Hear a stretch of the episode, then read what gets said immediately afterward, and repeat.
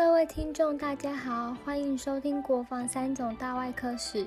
今天我们邀请到的专访来宾是振兴医院魏征院长，也是台湾心脏科权威。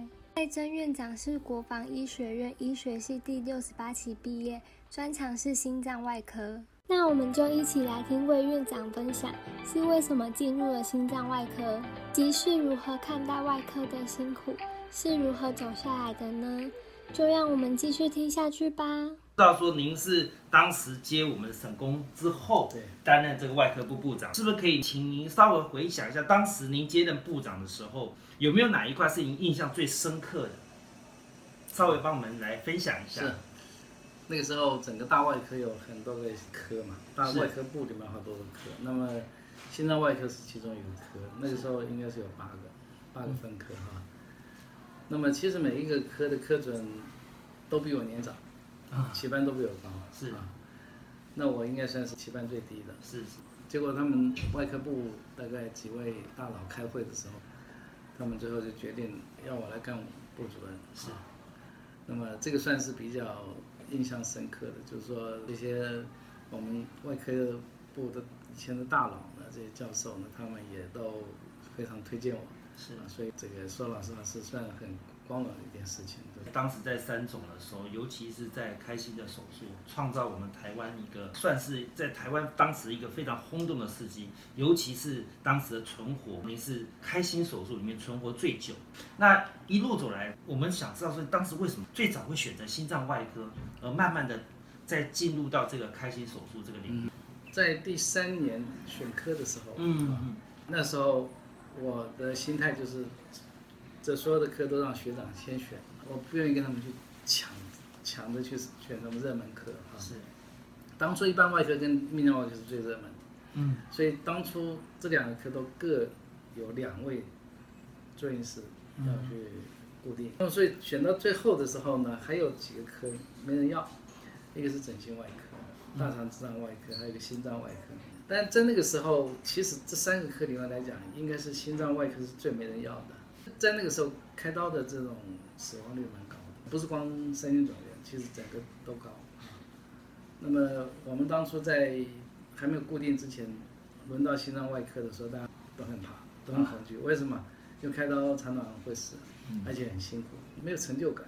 嗯，那我怎么会选了心脏外科？因为其实我就反正等到大家选肾了嘛。那时候我我想也没想到我要做心脏外科，因为有一天我那时候在轮到心脏外科的时候，我跟到于主任去查房，啊，我还记得很清楚，从十字大楼走到民众大楼，在那个路上刚过马路的时候，嗯，于主任就是哎，魏啊，你来看心脏外科好了。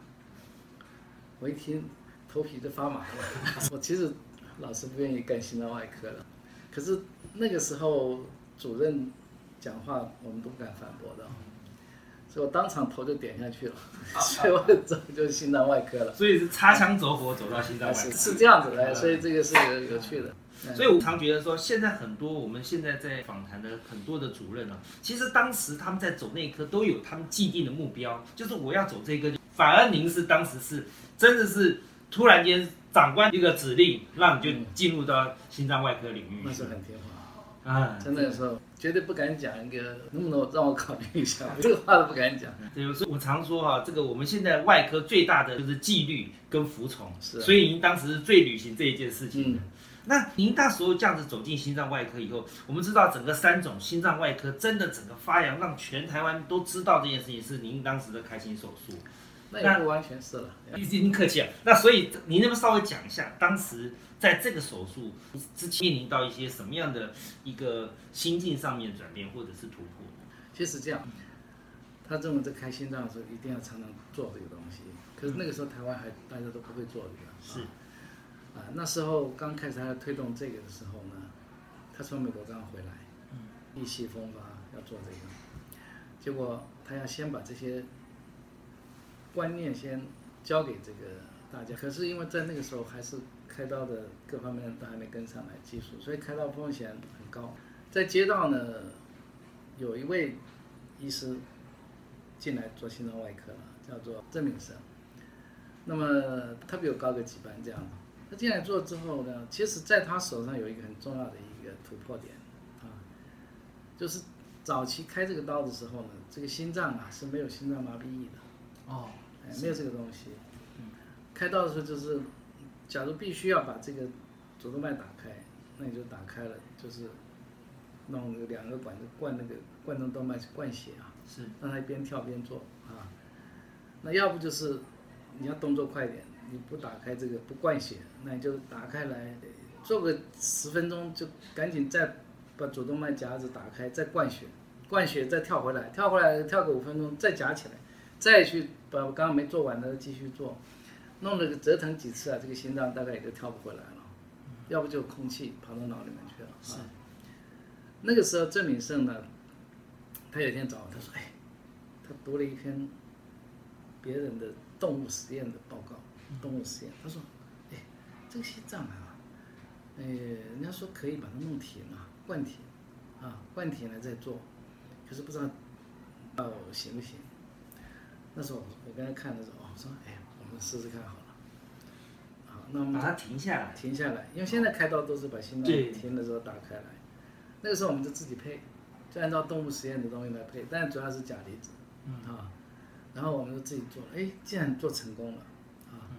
所以我们那时候是非常早，那个时候用钾离子把心脏停止来做，我后来查了一下，其实更早以前，美国有一个医生开始做这个东西，那是更早以前，但是在全世界几乎没有人用把心脏弄停来做的。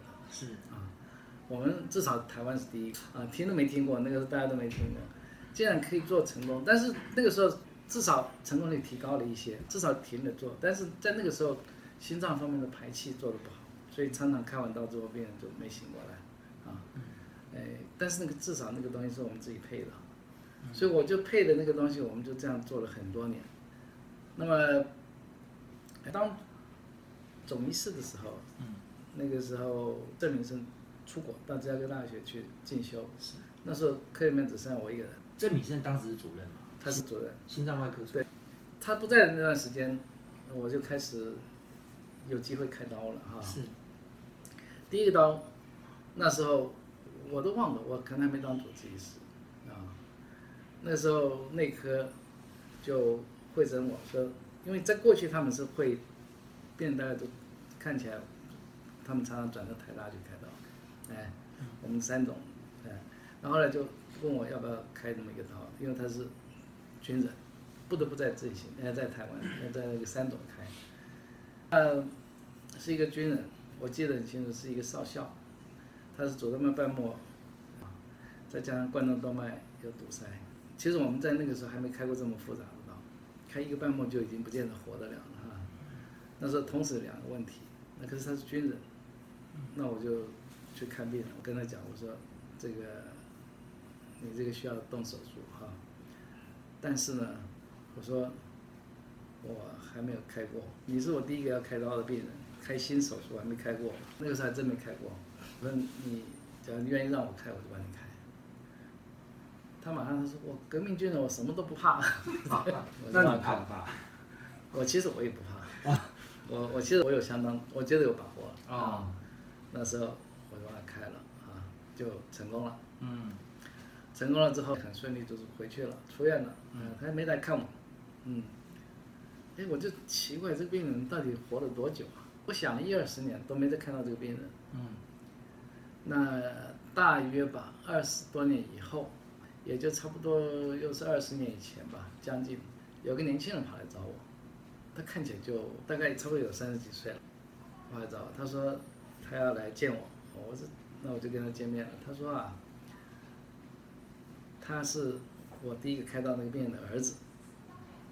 哦，那我就我刚刚问他，我说你后来你的父亲怎么样？他说我他活了二十几年，后来是得了癌症死掉了。好，我说他说我说你我说你为什么找我？他说因为他父亲心脏病啊，他他很想当医生。嗯，我说那你的学历是什么？他是什么一个工专或者是什么什么学校，这个那种五专啊那种电子科毕业的那种。哎，那我说你你怎么去念医啊？他说他想要到大陆去念。那我说你要去那边念的话，那这样进不去啊，怎么怎么可能？他说没关系，他你帮我写推荐信，他去试试看。北京的首都医科大学，嗯，排名前几名的，帮他写推荐信，我也不能写他哪里好，因为我也不知道他的能力啊。我只是说他是我的病人的儿子，想当医生，他拿来去真让他自主学了，也毕业了，医学系毕业。啊。所以当时你的名气已经到大陆那边，已经大家一听到这个名字，那时候我已经开始跟大陆有接触，那那他们就很卖账，因为那个时候台湾人还是占了很大的便宜。你说像这样子的一种，都可以进医学院，嗯，哎，好了，那进去他毕业了，回来了，哎，我说你怎么不待那边？他说那边不承认，他说那边那是还很早，那时候台湾人去大陆念医学院还不能在那边很顺利的当医生，还还不能考照。那我说你回来干嘛？他说那不行啊，要不然我没饭吃。回来，我说你回来能做什么？台湾完全不承认啊，连连他的大学文凭也不承认，也不能考照，只能是高当做一个他以前那个学历。那他一直到现在为止，已经回来很久了，还在当护总，看护啊，哦。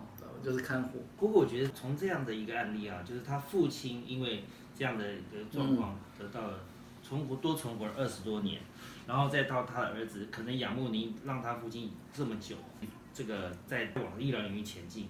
那一路走来，您这样子，我们常常就看到像一讲到心脏，我们就想到您。那您您自己从这么多恩师里面，你觉得最感谢的是哪一位恩师？OK，恩师的话，你要讲一辈子里面有几个比较关键的人嘛，对不对？是，一开始我当然想，我毕业的时候，那个时候先当专业医师，嗯那接到出国念书那段时间 V 啊 two 的时候出国，嗯，那个时候出国是还蛮难的，嗯，公费啊是是不太容易的。那个时候的国防院院长是蔡作庸，哦，蔡作庸他自己是哥伦比亚大学毕业的是，啊，他在那边念的博士班啊嗯，他是基础的，有那时候有两个名额可以送出去，是，他就找了我，他说想要把我送去念书啊。那那个时候，当然我也是当然很很高兴嘛，答应哈。那个时候叫做医学科学博士，就是 Doctor Medical Science，嗯嗯嗯，因为那个学位比较特殊，就是专门给临床医生念的。是，啊，时间可以比较短啊，不用太久啊，不用弄到四年六年这样子。那因为他先决条件就是你一定是临床医生，你光医生还不够，一定是临床医生才行。啊。那他的 sponsor 的这种两个科系，就是一个是临床科系，一个是基础科系，嗯啊，所以我那个时候 sponsor 就是一个是心脏外科，一个是药理。您当时在国外，国外回来，您有没有带了什么样的在国外一些新的一些技术，嗯或者是新的一些想法回来？那当然是有了，因为其实我去的时候已经是主治医师了，是已经有临床的经验了。是，那么去到那边直接做临床，嗯是念学位，因此这个在实验室里面的这个工作还蛮重那所以我们手上的技术已经不会比他们差了，我们，动手的这种哈，所以做动物实验也要很多技巧。是啊，那这个是呃我们可以在实验室表现的还不错啊。所以我在开发房里面看他们这个手术呢，也就注意到他们有什么跟我们不一样的，但是有学到一些他们一些不错的地方。但是另外一个相对的这个收获就是，我觉得他们也没比我好到哪去，就比较有信心，就觉得哦，人家美国 top 的地方也差不多就是这样子。这就是他们能力不如你。哎不，他的那种 case 多啊，各种先天心脏病复杂性，这个当然是一定的哈。是，比较大的刺激，各种不同刺激，啊，所以我就觉得很有趣，就是我算很幸运，从这辈子从最原始什么都没有的时候，接触过所有这一切的这种改变过来。嗯，刚好这是这次出国，嗯让你可能看到的不是最新的心脏的这个技术，而是让你学习到更多科技面的东西。整个科技面的嗯。一直演变过来的。那还有第二个我很幸运，就是在美国，是因为在纽约，嗯。啊，在纽约学到了他们很多的他们的文化，嗯，嗯，各国不同的文化，因为不是你想你的世界了，你回到台湾看，完全不同的世界。对，我想请教一下，您当时带回来的观念哈，就是所谓的 PA，就是外科助理。这个外科助理带回来，当时您担任部长嘛？嗯，那这样子的制度建立起来的时候，一样，就叫密报，就直接就下来做 这个这个外科助理的角色对，对，也是台湾您当时把这样的观念带回来，让你后续在执行手术上有更多的便利。对，这段我们再请我们的院长再来分享一下从那时候回国以后的故事了好。那回国以后，我们刚刚一还是一直讲到说感谢恩师嘛，当时的院长。那第二段呢，回来以后什么时候担任我们的心脏外科主任？当时回来哈，其实郑敏胜没多久他就不做了。啊，我一回来他跟我讲，他说啊，我呀，这心脏外科不能做。我那时候，郑主任直接跟你讲说，哎，他说他这个心脏外科不能做不能做。那时候这个太辛苦，回来之后他跟我讲，哎，他说他开这个刀压力太大，确实，他开心脏刀哈压力确实很大，因为我有一段时间是跟他一直在开的嘛。当时您冠状动脉的手术成功，刚刚有特别提到，当时你找了所谓把国外的 PA 的制度，就是外科助理带进来，所以当时冠状动脉手术您是有这个，当时就已经有所谓的外科助理在协助你，刚开始没有，过了一段时间就有了，它会让执行速度变快，会变。快。对，是，那其实我刚刚在想听您刚刚讲，从这个制度进来以后，到了心脏外科，您接主任这一段，嗯，那主任这一段的时候，我知道说你开始建立这个团队，当时你的概念是怎么来的？为什么想说把心脏外科的团队建立起来？其实我在国外看到一点很重要的一个就是他们的团队啊，那团队很坚强，你做你的这个事情，我做我的，大家互相帮忙，互相合作哈，是，那这样才会成功这样子。所以我一直认为团队很重要。所以您当时在三总最重要的是，其实就是送您出国的院长嘛。对，那个时候蔡庄送我出去，那当然后面的这些学长对我非常有帮忙。影响到你开刀的是哪一位？手术啊，我一直认为手术应该是要自己去体会的。比如说你在国外去看他们这样开，你记录下来，可能可以这么做，但等到你自己做的时候，你在边做你要边修正，甚至于你自己要去思考怎么样去突破。因为你想想看，你说每个人都是跟一个师傅学的话，那这个师傅是跟谁谁学的啊？嗯，那你一定要超过他嘛。是你不超过自己学怎么进步？所以我常常跟我下面人讲，我说你们这个年纪现在就经验也够了，师傅教徒弟，经验累积这样传，对不对？那现在的 AI 不一样了，AI 都不会死啊，我们会死啊，对不对？我们的经验死了，哎，通通没有了。然后真的有人学到的话，他往下还可以。那可是 AI 它不会死，它一直累积下来，而且它不但是从一个人的累积，它是全世界一起累积。那这个 AI 它当然会比人家强，所以为什么我就说，这个 AI 的这个年代不一样。所以我想再请教您哈，您刚刚有一直提到院长，然后在台湾进来以后，您接到主任，再从主任到部长这条路做了哪些的调整？在这个阶段，当然我就开始有在留意到器官移植的这件事。呃，我在美国的时候，那一九八零到八二的时候，其实在全世界做心脏移植都还没有做好，在哥伦比亚也有做，可是好几个月做一个，成绩也不好。嗯，那时候我有去留意他他们在在做什么事情，但回到台湾之后，开始就是这个开始要发展了，感感觉到全世界可能要发展新器官移植。那个时候我就觉得好像可能要留意一下，所以我们就开始做动物实验了嘛。是啊，做动物实验。那我记得很清楚，那时候动物实验是八五的时候，我们用猪在做实验嘛，就是或者做用动物做心脏移植是，啊。那我们好像第一次就把它做成了，就是这猪就活下来了，活下来之后就，哎，我们觉得哎也不难嘛，对不对？哎，那猪反而比人还麻烦呢，因为猪不跟你配合的嘛，嗯啊，它吃药也不跟你配合啊。嗯哎，然后它乱动乱动，它也不跟你配合，它不像人叫它干嘛就干嘛，对不对？嗯不，我们就觉得猪都可以做成，人也可以做嘛。因为猪的话，当初我们就就把心脏切下来移过来，技术方面也觉得没什么特别难的啊，所以就那只猪活了六个月，好像从三个月长到九个月。当时在这个动物的实验，猪的动物是我们您是第一个开始做的吗？应该不是第一个，或许不知道，其他医院也有可能在准备动工作，但是我们应该是真正把它做成功的。应该在三种当或许是第一个开始做的，或许是全世界第一个做成可以活这么久的。嗯，嗯，对，一般做的就是让它跳回来就算了，我们让它养起来，那时候是心脏科主任嘛，心脏外科。心脏外科主任嘛，对不对？那我们是什么时候开始做到这个？猪做完你就直接开始做人的部分？也过了一点点时间，大概一九八八年做的。嗯那时候我们台湾已经有人在做了。第一个做的是台大，但是他那个并没成功嘛。嗯啊。第二个是荣总是，啊，那是一九八七年的时候，是台大第一个做，就是一九八七年。那他做了第一个，因为他用的血型不对，但是没想到过几天有一个人自动要捐器官，没成功，我也不希望做不成功的啊。那时候这个新闻啊，在传遍全台湾，是非常成功的一个案例，而且存活率最久。对我们前二十个大概几乎都成功了，绝大部分都成功。因为我们知道很多的担任到部长的时候，都会邀请很多当时的老师，嗯然后回到来到台湾当教授或客座教授来指导我们的这些学弟。对啊，那您当时担任部长的时候，又有成功的案例在在这么扬名我们国际，那你自己当时是怎么样的把外科部呃用另外一种方法来带领？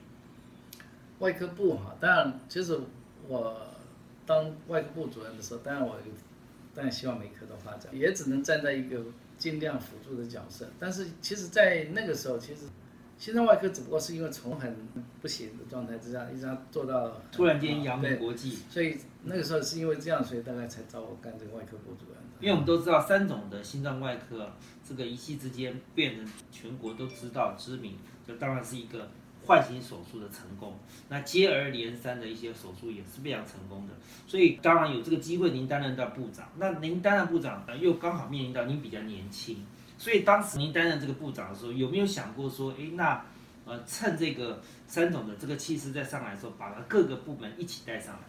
有啊，当当然是希望这样子，但是基本上在三总的外科部主任呢，其实可能还没有这么大的一个 power，嗯。可能这个 level 要再提升一点到院长。那我我想了解一下，您在这一路走来，当然在心脏外科啊各方面担任部长，呃，有没有一件事情让你觉得是非常的，心里一直不舒服，或者是觉得有困难，当时面临到一个让你一直惦记在心里面的事情？讲起来，假如说是以这种来讲，好像也想不出什么特别不好的。啊，是啊。那有没有最感动的事情呢？哪个是最感动的？应该是当时异变成功的时候非常感动吧，阳明国际。异异变成功的时候，当然也是了。其实，在三种那个阶段是吧？嗯嗯。但后来在这边人工心脏那个，当然也算是一个很大的一件事情哈。是觉得有几个事情倒不是属于像你讲的那么样子的一种所谓的感动的，有些的这种精神啊，嗯其实还是值得去学习的。我这其中一件事情啊，是。啊。所以您在这一个所谓的心脏外科这个领域，你有没有给自己曾经一些自己自我勉励的一些话，想要勉励我们的后辈？有，那当然是有了。我一直觉得，其实你你不吃苦，你怎么可能会有成就？你吃苦别人，你才可以超越别人，这是第一个。嗯。第二个当然是，你其实我们真正得到的，当医生真正得到的是一个成就感是，啊，不是其他的。嗯，你会做的越久，你就会发现到这个成就感比什么都重要。是啊，在我们人生过程里面，可能有一段时间会觉得，哦，我搞那么辛苦，我倒不要干这一科了。嗯，赚的钱也没人家多，你就跟别的科比，或者是跟别的行业比，有一段时间你会有这种失落的感觉哦，会不平。可是你后来慢慢会觉得，哎，这个才是你真正人生的目标啊！这个是别人想做、想要的得不到的，是，对不对？对，哎，你有没有想过，说是你自己年轻的时候，你想要做什么？你回头去想你当时，对不对？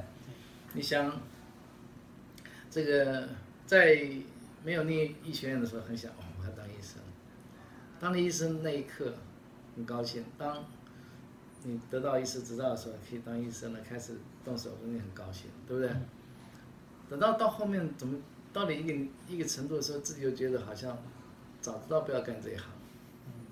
那时候你就会有点迷失啊，就是啊，所以这个是好像变成一个人生目标。可是当你得到教授的时候，会觉得好像你得到了，可是你又觉得好像这只是一个某种跳板，或许了哈。嗯，当你这个好像又真的能用在什么地方，也没有什么，对不对？是，所以我们人生就是这样。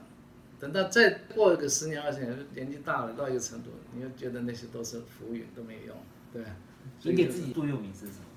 第一个就是还是要不断的创新，嗯，啊，要不断的进步。第二个，你不要认为你的努力、你的辛劳是没有代价的，是是那其实是一个人生的过程。是其实你这个时候的辛劳，等到你后面看的时候都不会辛劳嘛。是，你现在想以前辛劳，真的过去就觉得那是一个很很好的回忆，啊，这个是一个人看一定要看要这样看。第三个就是你做什么事还是用你的真心来做，你不要去做一些勉强的事，真心，然后你一定要利他，你不要是只想着利，在做事情的时候，你只要都是按照一个利他的一个出发点的话，你会得到回报。是，嗯，你可能现在不会，后面会得到的回报可能比你付出的要多。对，您刚刚特别讲到说，您无心插柳进入到心脏外科，现在一路走回来，再看这个心脏外科这条路，你自己现在会觉得，哎，当时走这条路，你会后悔吗？其实不会啊，啊，有一段时间会觉得会哦，嗯有一段时间会觉得后悔，啊，干嘛干这个心脏外科啊，对不对？嗯现在在想，哎，不会了，嗯，因为心脏外科每天都要开刀啊，每天都要手术房啊，很多科医师不是这样啊。现在你因为你你现在有这个成就感就不会。其实做任何行业啊，你只要持续不断的有恒心做，一定都会有成就。除非你不努力，对你做任何行业，你只要努力，一定会有成就的。是所以你回头看的话，你一定会觉得还是值得，你选择不会错，也没有错创。意、真心、利他，嗯这几个是你很重要的座右铭。嗯，是了，最后，我们今年国防一百二十周年嘛，校庆，呃，是这个这个一百二十周年的校庆啊。那你有什么话想要对我们的校友来勉励？我是觉得，就是但第一个，不要忘了那些曾经帮助过你的那些啊师长是啊，因为这些师长呢，可能他自己不见得会有感觉，可你他帮你，但是他事实上帮到你了。对这个就是要有一个要这种感恩的心啊，这是一个。第二个就是要继续保持我们国防的最好的这种传统的这种团队精神。是，因为你任何事业的成功一定要团队精神。嗯，那这个团队精神，其实也就是我振兴医院我讲的这个核心价值。那还有就是说，我学生们其实对，就是说，你的我们学医的这个职业，其实最大的收获就是你的成就感。是啊，这个其实不是只有就适用在每个人，你不管做做哪一科，做到什么程度，其实医生有这个成就感是最大的一个价值。对，啊所以就是在一百二十周年，对，给我们所有的校友同学中，让自己能够朝向自己的成就感嗯不断的迈进。对，对，谢谢您，谢谢谢谢谢谢收听《国防三种大外科史》，相信听完魏征院长专访获益良多。最让我印象深刻的是魏征院长说了三句话：二，不要认为自己的努力和辛劳是没有代价的，是一个人生的过程。这时候的辛劳，后面再看时，那都不会辛劳。现在想想以前的辛劳都过去了，是一个好的回忆。三，做什么事情还是要真心来过，不要去做一些勉强的事情。那今天的分享就到这边，欢迎订阅分享，我们下一集再见。